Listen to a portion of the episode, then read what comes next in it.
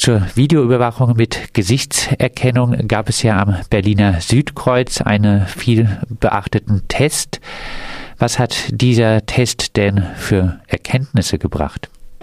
Ja, also das ist umstritten. Da gehen die Meinungen auseinander. Die Bundespolizei hat einen Abschlussbericht gemacht, der der Meinung war, alles sei sehr gut und sehr schön. Und tatsächlich äh, hat das Innenministerium teilweise auch schon verlauten lassen, bevor der Abschlussbericht veröffentlicht war.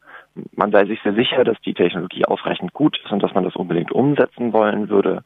Der Chaos Computer Club hat eine Analyse von diesem Abschlussbericht gemacht und da herausgefunden, dass das alles gar nicht so gut aussieht, äh, dass tatsächlich recht unwissenschaftlich gearbeitet wurde und dass im Prinzip, also der Chaos Computer Club hat unterstellt, dass ein bisschen die das, auf das Ergebnis hingearbeitet wurde, wir brauchen diese Technologie und diese Technologie ist gut und dass da also nach den Worten des Chaos Computer Clubs tatsächlich auch ein bisschen geschummelt wurde.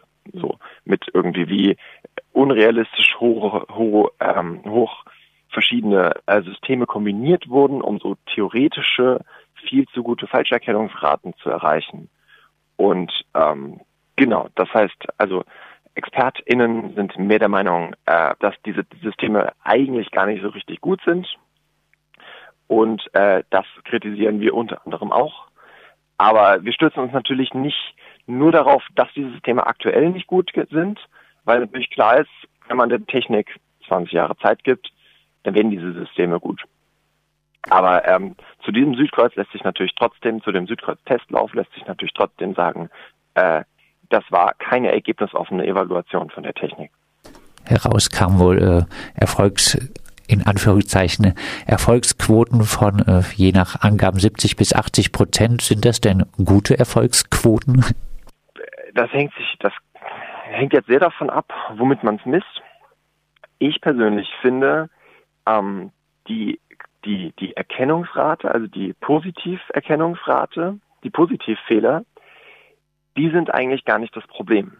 Weil wenn weniger Menschen als geplant korrekt identifiziert werden, dann sinkt vielleicht leicht die Wahrscheinlichkeit, dass man eine gesuchte Person findet. Das eigentlich Interessante sind aber die Falscherkennungsraten. Die Falscherkennungsraten bezeichnen, wie wahrscheinlich es ist, dass eine Person als jemand Gesuchtes identifiziert wird, obwohl sie gar nicht gesucht ist. Also Szenario, ich lauf, ähm, ich fahre diese Rolltreppe runter Südkreuz oder sonst wo in einem Bahnhof in Deutschland. Ähm, äh, ich bin ein ganz normaler Mensch und trotzdem geht irgendwo eine Lampe an und ich werde von Sicherheitskräften irgendwie rausgezogen und kontrolliert und so behandelt, äh, als hätte ich vor, einen Terroranschlag zu begehen. Und, und in dieses Szenario, das, das ist eben eine, eine Falscherkennung. Und da liegen auch nach Quellen, liegt die Wahrscheinlichkeit zwischen einem halben Prozent und einem Prozent.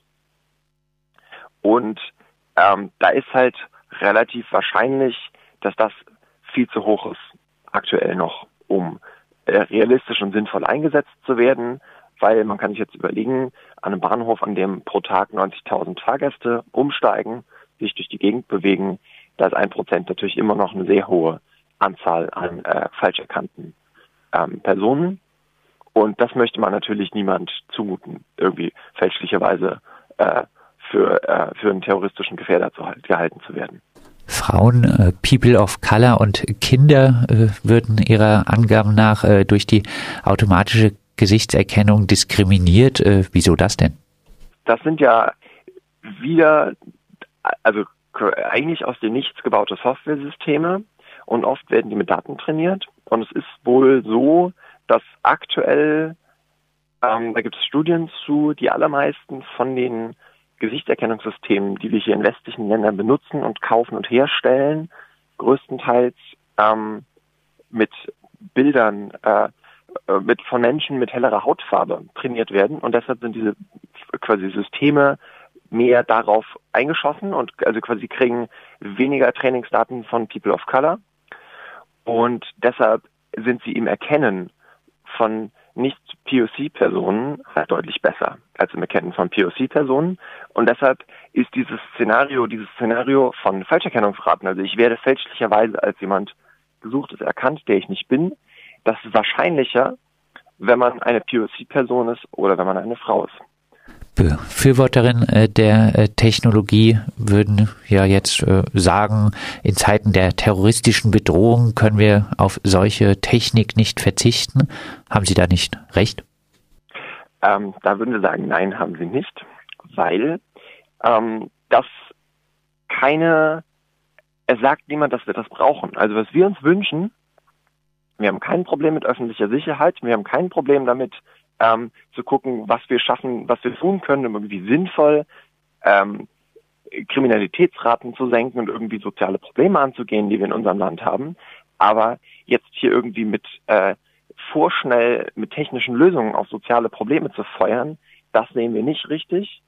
Und ähm, vor allem ist unserer Meinung nach nie eine ernsthafte Evaluation passiert von was für ein Problem haben wir eigentlich, welche Lösungsansätze gäbe es dafür und dann quasi gucken wir mal ergebnisoffen, kann die Technik, die wir uns dafür vorstellen, diese Lösungsansätze überhaupt leisten? Also kann das ähm, das überhaupt tun, was wir uns da vorstellen?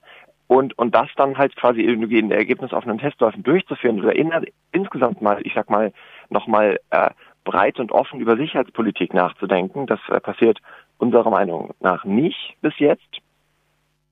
Äh, stattdessen sehen wir in den letzten Jahren sehr häufig, dass äh, immer weitere Sicherheits- und Überwachungsgesetze verabschiedet werden, ähm, bei denen teilweise weder wissenschaftlich belegt ist, dass sie irgendwie wirken werden oder es wirklich wissenschaftlich plausibel ist, dass sie irgendwie äh, verhältnismäßig sind und wo teilweise auch gar keine Evaluation stattfindet, ist es denn jetzt wirksam? Also was wir uns mindestens wünschen würden, wäre Überwachungsmaßnahmen, ich sag mal, für zwei Jahre zu genehmigen, ähm, genau aufzuzeichnen, in welchen Fällen diese Überwachungsmaßnahme geholfen hat, ähm, ich sag mal, irgendwie wichtige Beweise ähm, in einem Gerichtsverfahren oder sowas zu liefern und dann zu evaluieren, ob diese technische Maßnahme wirksam genug ist und ob es wenig genug ich sag mal, Missbrauchsfälle, Falscherkennungsfälle, sowas gab, also quasi wenig genug Menschen darunter gelitten haben. Äh, und sich dann nach ein bis zwei Jahren nochmal zu überlegen, okay, jetzt quasi wissen wir, wie das bei uns aussieht, wollen wir das überhaupt? Und stattdessen, was wir sehen, ist, dass äh, schon seit vielen Jahren vermehrt Massenüberwachungsgesetze in Deutschland verabschiedet werden, äh, ohne wirklich zu evaluieren, ob wir das brauchen als Gesellschaft und ob wir das wollen als Gesellschaft, weil oft auch einfach äh, eigentlich total wichtig wäre, erstmal eine öffentliche Debatte, eine gesellschaftliche Debatte darüber zu führen, was das mit uns als Gesellschaft macht, wenn wir diese Überwachungsmaßnahmen äh, umsetzen. Und das vermissen wir sehr. Und wenn es solche Tests gibt, das zeigt es ja äh, das Beispiel Südkreuz äh, ist meistens so, dass es nicht mehr zurückgenommen wird, die Technik. Stichwort, was macht das mit der Gesellschaft? Welche Auswirkungen befürchtet ihr, wenn es zu einem weiteren Ausbau äh, der sogenannten intelligenten Videoüberwachung kommt? Also jetzt ganz konkret in diesem Gesetzesvorschlag geht es ja um 135 Bahnhöfe und 14 Flughäfen. Ähm, da ist natürlich zu befürchten, dass Menschen auch jetzt schon Angst haben, sich nicht mehr frei und unbeobachtet bewegen zu können. Also ähm, mit 135 Bahnhöfen hat man natürlich schon mal einiges an Bahnhöfen von größeren äh, Städten in Deutschland abgedeckt. Und ähm, das ist, es droht natürlich, dass das dazu führt, dass Menschen, ähm, zu, dass das zu einer sogenannten Selbsteinschränkung führt. Also das nennt man den Chilling-Effekt. Ähm, bei dem tatsächlich gar nicht wichtig ist, dass eine tatsächliche Sanktionierung von vermeintlich nicht konformem, konformem Verhalten passiert, sondern es reicht, dass man selber als Individuum das Gefühl hat, äh, ich, ich äh, werde hier beobachtet und deshalb verhalte ich mich konformer. Das ist auch wissenschaftlich belegt. Und ähm, das ist natürlich das Problem, weil bestimmte Funktionen, die wir als, als Menschen unserer Demokratie ausführen müssen, damit unsere Demokratie gut funktioniert, setzen halt voraus, dass wir uns manchmal frei und unbeobachtet bewegen können und dass wir frei und unbeobachtet handeln können. Und äh, nur dann ist es, äh, funktioniert eine politische Partizipation halt richtig gut. Also ähm, ich habe da auch ähm, auf einer Konferenz auf dem Chaos Communication Congress ähm, Ende Dezember einen Vortrag darüber gehalten, dass eine, eine gesunde Demokratie äh, die Möglichkeit zu Protest ohne Datenspur voraussetzt. Also ich muss protestieren können, ohne mir bewusst zu sein, ich, ich hinterlasse irgendwie eine, ähm, eine Datenspur, äh, die mir irgendwie in Zukunft nochmal ähm, zu Verhängnis werden könnte oder mich irgendwelche Nachteile erfahren lassen könnte. Und ähm, wir sehen das halt sehr skeptisch, äh, dass das passieren könnte, dass es tatsächlich zu einer Selbsteinschränkung kommen könnte. Vor allem, weil wenn man äh, durch so einen Bahnhof läuft, dann weiß man ja nicht genau, was diese Systeme jetzt machen. Es hat zwar jemand gesagt, ja, es wird nur noch einer kleinen Liste von irgendwie terroristischen GefährderInnen gefahndet. Oder wir wissen ja nicht mal genau, was jetzt in dem aktuellen Gesetzesentwurf drin steht.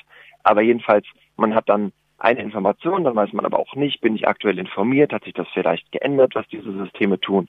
Und da ist zumindest schon mal potenziell die Möglichkeit, ich könnte hier identifiziert werden. Jedes Mal, wenn ich in dieser Kamera vorbeilaufe.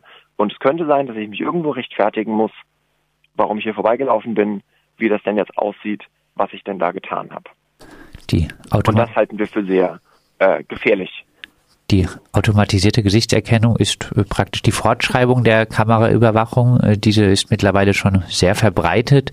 Der zivilgesellschaftliche Protest dagegen hält sich allerdings bisher eher in Grenzen. Woran liegt's und habt ihr Hoffnung auf eine Veränderung durch euer Bündnis? Ja, also wir glauben, es, ein, es gibt einen großen Unterschied zwischen ähm, herkömmlicher Kameraüberwachung und äh, automatisierte Gesichtserkennung. Allein schon daher, weil ähm, bei herkömmlicher Kameraüberwachung in der Regel ja keine Auswertung der Daten stattfindet. Also zum Beispiel in Berlin ähm, beim öffentlichen Nahverkehr der BVG werden jeden Tag nachts alle Aufnahmen gelöscht. Und das ist natürlich nochmal eine ganz andere Eingriffstiefe und eine ganz andere, ich sag mal, Macht, als wenn man die technische Möglichkeit hat, eine Vollauswertung zu betreiben. Also ähm, wir wissen jetzt nicht genau, wie diese Gesichtserkennungssysteme eingesetzt werden sollen. Technisch ist es möglich, ohne dass weitere Daten benutzt, benötigt werden, für ähm, die Exekutive in Deutschland ähm, komplett, weil komplett alle Menschen zu identifizieren. Weil es gibt seit den elektronischen Reisepässen gibt es ähm, Datenbanken von allen Bildern, von allen Personen in Deutschland, die hier einen Reisepass haben, also StaatsbürgerInnen. Und damit ist es natürlich möglich, mehr oder weniger jede einzelne Person zu identifizieren.